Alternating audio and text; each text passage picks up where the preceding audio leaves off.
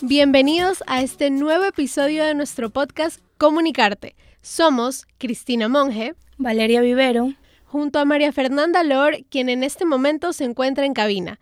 Es un placer poder compartir el episodio de hoy junto a la rockstar de reclutamiento y selección personal, María José Zavala, comunicadora corporativa con mención en recursos humanos. El tema de hoy será ¿Cómo destacar tu currículum vitae? María José, es un gusto tenerte el día de hoy en nuestro podcast. Muchísimas gracias por aceptar nuestra invitación y bueno, bienvenida a Comunicarte.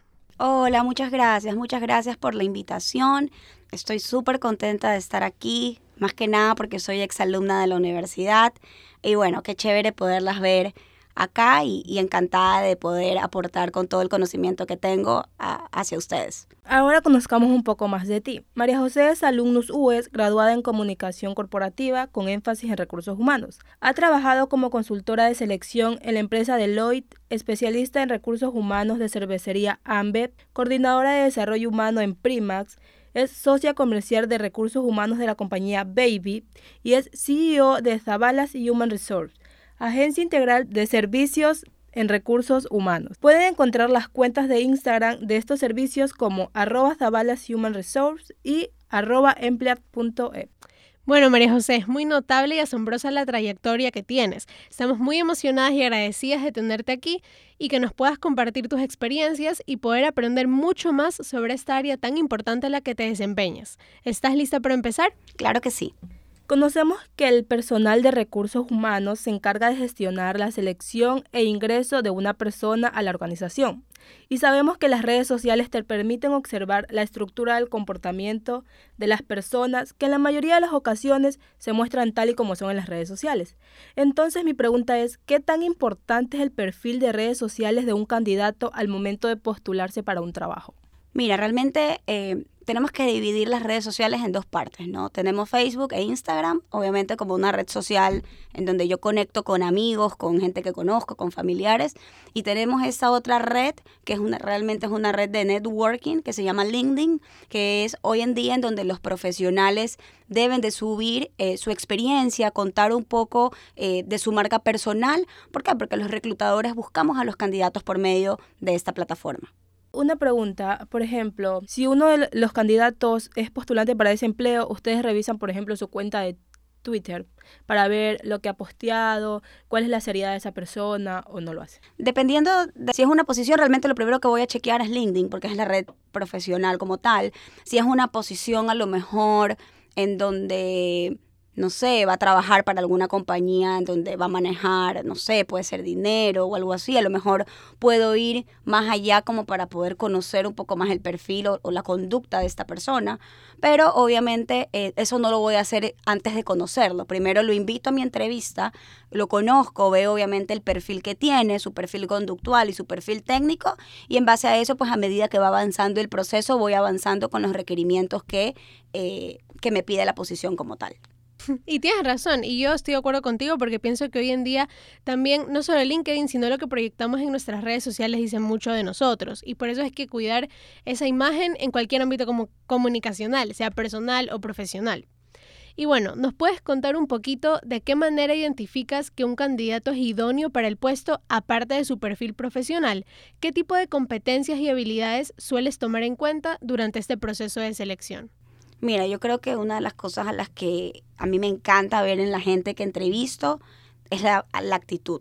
Creo que cuando tú ves a una persona con muchas ganas, con ganas de aprender, que no le dan miedo los retos, que es una persona que si no sabe hacer algo busca la manera de hacer las cosas.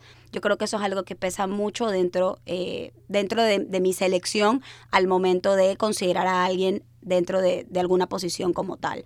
Ya sea, obviamente, si es una persona que recién está empezando, que tiene muy poca experiencia, obviamente para mí es muy importante la parte de eh, su perfil conductual, ¿no? Cómo se comporta, cómo se, cómo se proyecta en la entrevista, lo que él transmite, las ganas que yo veo al momento de que le pregunto, bueno, cuéntame algún proyecto que realizaste, cuál fue tu rol dentro de ese proyecto, qué fue lo que tú hiciste. Por medio de esas preguntas, pues me doy cuenta un poco de, cuál es el rol o, o cuál es el perfil que puede tener el, el, este candidato idóneo, ¿no? Si ya es una persona que obviamente tiene a lo mejor más experiencia, ya más años de experiencia, ya vas y ves un poco más de competencias ya más técnicas, en donde ya validas obviamente otros conocimientos que requiera la posición pero siempre yo creo que es la actitud, porque uno, eh, tú no puedes saber hacer algo, puedo a lo mejor, no sé, ya tener mucha experiencia y hay cosas a lo mejor que todavía no sé hacerlas, pero si siempre estoy buscando la manera de estar actualizada, siempre estoy buscando la manera de cómo hacer las cosas y de, y de aprender, yo creo que eso marca la diferencia con cualquier candidato.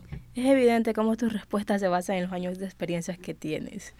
Bueno, María José, conocemos que en tu campo profesional se gestiona mucho la interacción y estabilidad entre la empresa y sus colaboradores, es decir, que se encarga de proteger el buen ambiente en la oficina y la correcta comunicación entre los equipos de trabajo.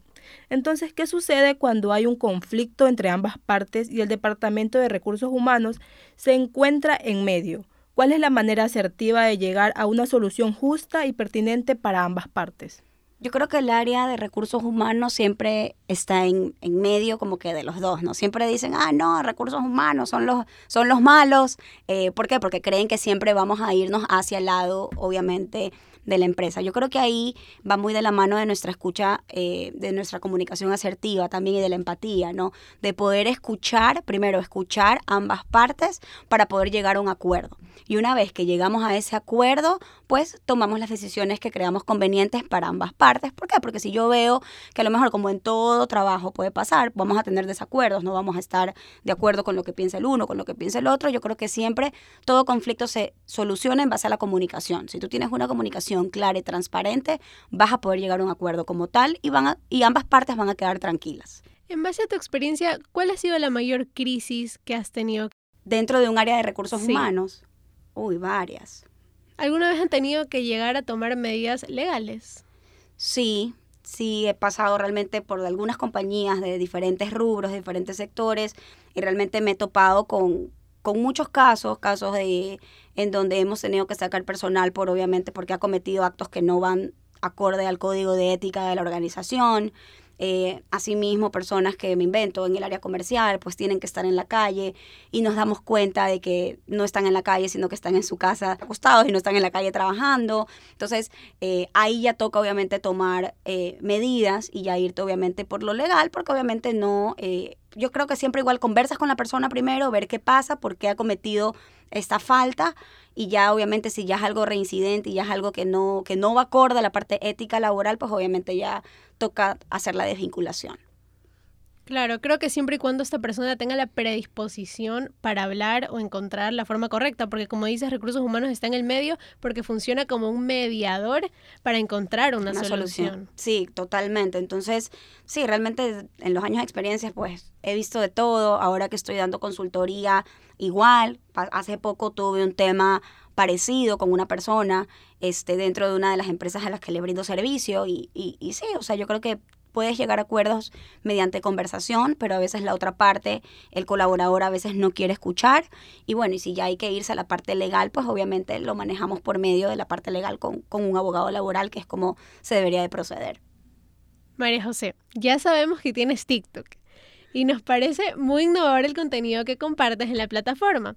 Entonces nos gustaría saber ¿Cómo decidiste incursionar en este mundo tecnológico y de las redes sociales, logrando asociarlo a los procesos de selección? ¿Cómo te ha funcionado y por qué pensaste que esta sería la mejor manera de captar la atención de nuevos talentos, jóvenes hoy en día?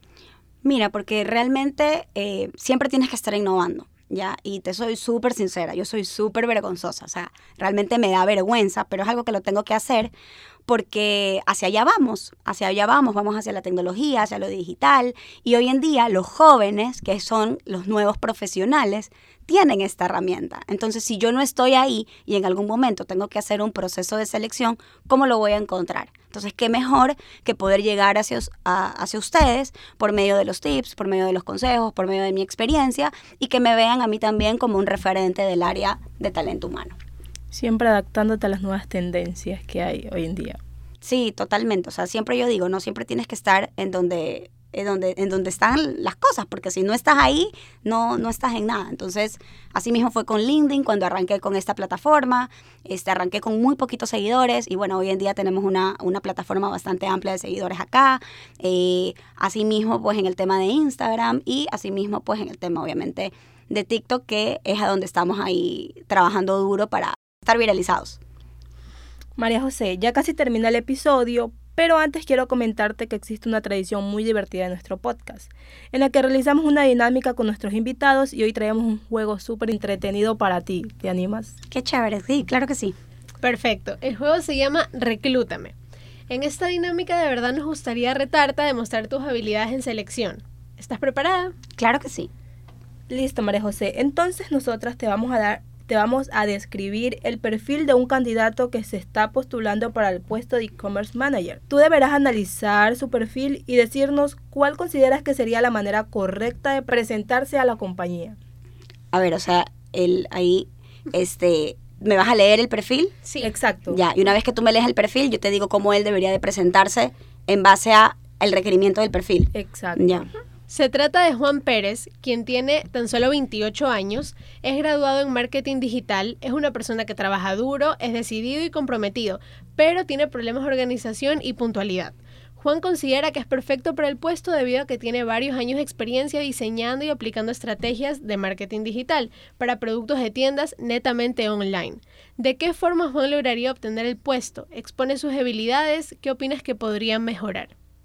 Mira, yo creo que siempre eh, es bueno que tú, primero, que tengas armado tu hoja de vida. Eso es lo primero. Porque al momento en que tú ya tienes armada tu hoja de vida, tú te vas a poder aprender esa hoja de vida. Qué mejor que tú, si tú la elaboras, para que tú te aprendas obviamente la experiencia y vas a poder colocar eh, todos los atributos que tienes para brindarla a esa empresa. Entonces, ¿cómo me dijiste que se llamaba el, candidato? Juan. Entonces, Juan, eh, cuando te entrevistan, siempre hay dos tipos de entrevistas te pueden preguntar la entrevista, bueno, y te van haciendo, van leyendo tu hoja de vida y te van haciendo preguntas.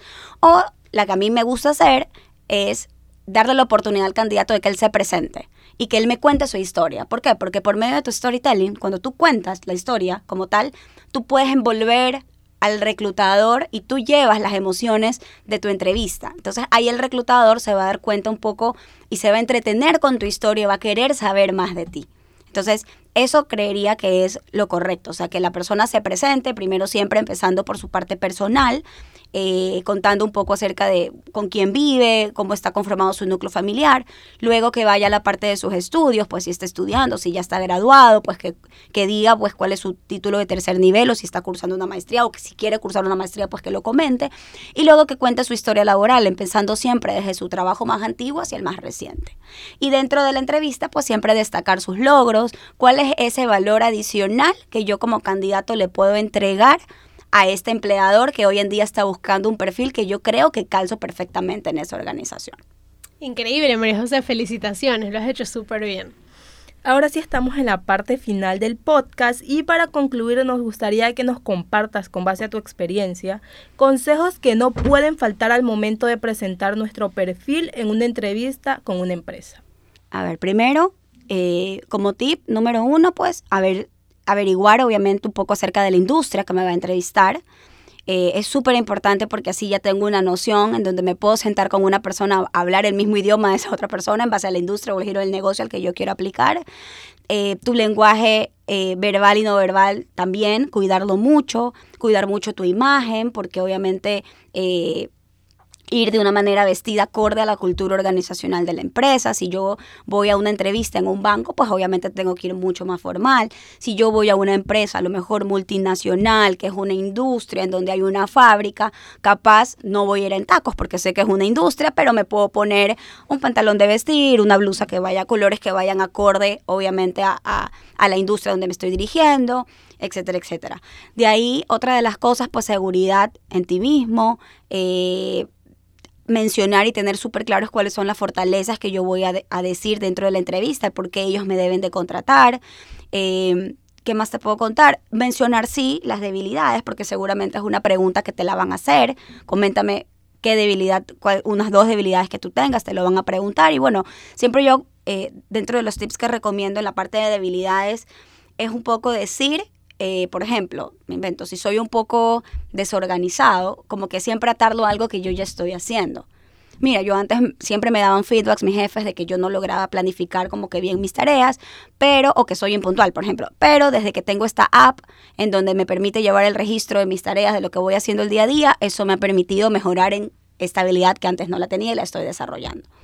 Eh, ¿Qué más les puedo contar? De ahí dentro de la entrevista, pues siempre sean ustedes mismas, eh, porque el reclutador no quiere contratar a alguien quien, quien no eres. Quiero, quiero, quiero saber realmente qué persona viene a mi, a mi compañía a trabajar este, y apréndanse el currículum. O sea, apréndanse realmente las funciones, eh, siempre estén capacitados, no importa que no tengan experiencia, siempre busquen eh, Excel, por ejemplo. Hoy en día, quien no sabe Excel, no sabe nada, porque hoy en día todo se maneja mediante, mediante Excel. Entonces, Power BI también es otro programa que, que hoy en día lo utilizan muchas empresas para hacer las presentaciones, eh, presentaciones para poderle presentar un comité, por ejemplo. Este, y siempre, siempre yo creo que aunque a lo mejor eh, puedes ver información que está en la nube, o cursos o capacitaciones que puedas eh, que puedan revisar y que siempre puedan estar actualizados. Yo solía pensar que la experiencia pesaba más que cualquier otra cosa, que las habilidades o aquello que puedas proyectar. O, o sea, que como jóvenes, ¿qué podríamos resaltar? Porque si no tenemos experiencia, yo, yo solía pensar eso, que la experiencia era todo. Sí, mira, eh, obviamente si recién estás terminando no vas a aplicar una posición de jefatura, porque obviamente te van a pedir experiencia para una posición de jefatura. Pero si tú estás recién graduada y vas a, a buscar un empleo, busca un empleo como asistente como asistente y obviamente ahí resalta mucho las ganas que tienes de aprender, si ya es una posición a lo mejor más técnica en donde invento, necesites saber Adobe, necesites saber programas, a lo mejor si estás en una carrera de comunicación, por ejemplo, este buscar siempre resaltar los conocimientos que tienes en esta rama para podérselo decir al reclutador. Y una de las cosas que a mí en lo personal me sirvió muchísimo era, yo hice pasantías desde muy chiquita, desde que estaba acá en segundo año de universidad. Y era pasante, o sea, era de las personas que tenía que trabajaba directamente con la jefa de recursos humanos de esta empresa y yo hacía los procesos de selección, etcétera, etcétera. Y eso me ayudó mucho a mí a, aprender y a, realmente a poder conocer lo que es trabajar en serio. Entonces, yo sí recomiendo que los chicos no esperen hacer pasantías ya en el último, en el último año, sino que empiecen a hacer sus pasantías desde segundo año. ¿Por qué? Porque es importante y los va a enriquecer totalmente en su parte en su parte laboral y van a poder saber cómo es el mundo laboral en realidad, porque una cosa es lo que nosotros creemos y otra cosa ya es con lo que te topas. Nunca digas no sé hacer algo. Porque obviamente, o sea, no, no le puedes decir a tu jefe, uy, es que no sé cómo hacer tal cosa. Busca cómo hacerlo. ¿Ya? Entonces, siempre trata de destacarte y, y de aprender. Yo creo que, que en la edad que ustedes tienen, que son tan jovencitos, son como una esponjita y deben de demostrar de que ustedes pueden hacer y que ustedes tienen ganas de aprender. Te agradecemos mucho por tus útiles consejos y estamos seguras que nos servirán a todos. Ha llegado la hora de finalizar este episodio en el que hemos aprendido mucho. Estamos muy emocionadas porque haya sido parte de este podcast.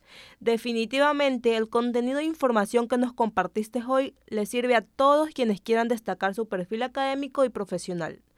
Te deseamos los mejores éxitos en tus futuros proyectos y continúa siendo la rockstar del reclutamiento. Definitivamente eres orgullosamente US y FCON. Mm, gracias, gracias chicas por la invitación y bueno, encantada de, de haber estado aquí y haber podido compartir un poquito de lo que sé con ustedes. Muchas gracias también a ustedes, nuestros fieles oyentes, por acompañarnos una vez más en este podcast. Esperamos que hayan disfrutado de este episodio tanto como nosotras. No se olviden de seguirnos en nuestras redes sociales, en Instagram como arroba comunicarte-podcast y en YouTube como comunicarte. Y a las cuentas de la agencia de María José las puedes encontrar en Instagram como arroba zabalas-human-resources y arroba. Estén atentos a los próximos episodios con nuevos temas e invitados. Gracias María José y a ustedes por acompañarnos en el podcast de hoy. Hasta la próxima. Y esto fue Comunicarte.